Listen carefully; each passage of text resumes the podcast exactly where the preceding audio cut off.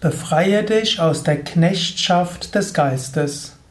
Ein Eintrag im Yoga Vidya Lexikon der Tugenden und Persönlichkeitseigenschaften und auch ein paar Tipps zum Umgang mit deinem Geist.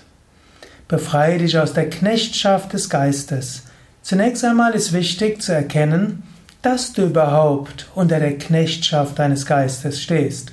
Dazu ist erstmal wichtig zu verstehen, du bist das unsterbliche Selbst. Eigentlich bist du frei.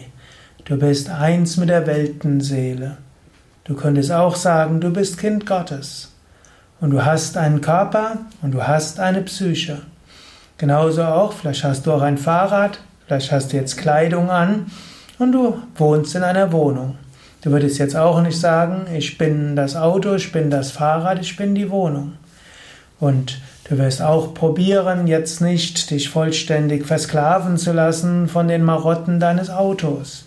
Wenn das Auto nicht richtig funktioniert, gibst du es in die Werkstatt. Wenn dein Fahrrad dann Platten hat, gut, dann hm, wechselst du vielleicht den Reifen oder mindestens den Fahrradschlauch.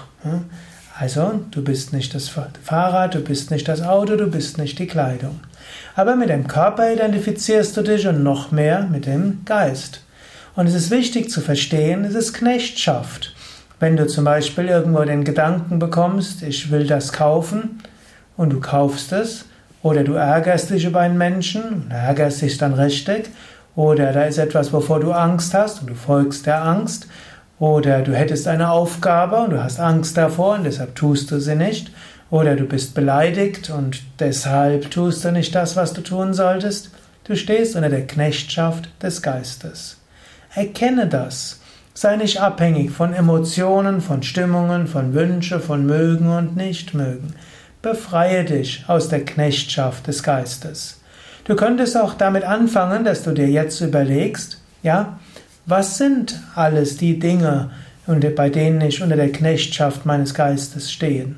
Du könntest genau überlegen, ja, dort, wenn ich mich über was ärgere, dann bin ich so in meiner Wut drin. Oder wenn ich irgendwo etwas sehe, was ich gerne hätte, dann will ich es unbedingt haben. Oder wenn ein anderer mich nicht freundlich genug behandelt hat, dann bin ich so ärgerlich und beleidigt und so weiter. Erkenne, wo stehst du unter der Knechtschaft des Geistes?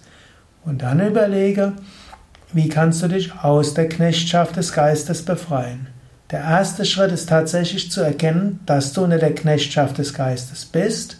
Und wenn du das wirklich erkennst, nicht nur theoretisch und nicht nur irgendwo mal jetzt, sondern wenn du in der Situation drin bist, kannst du, ach, da stehe ich unter der Knechtschaft meines Geistes. Und dann in diesem Moment musst du diesen Knechtschaft überwinden.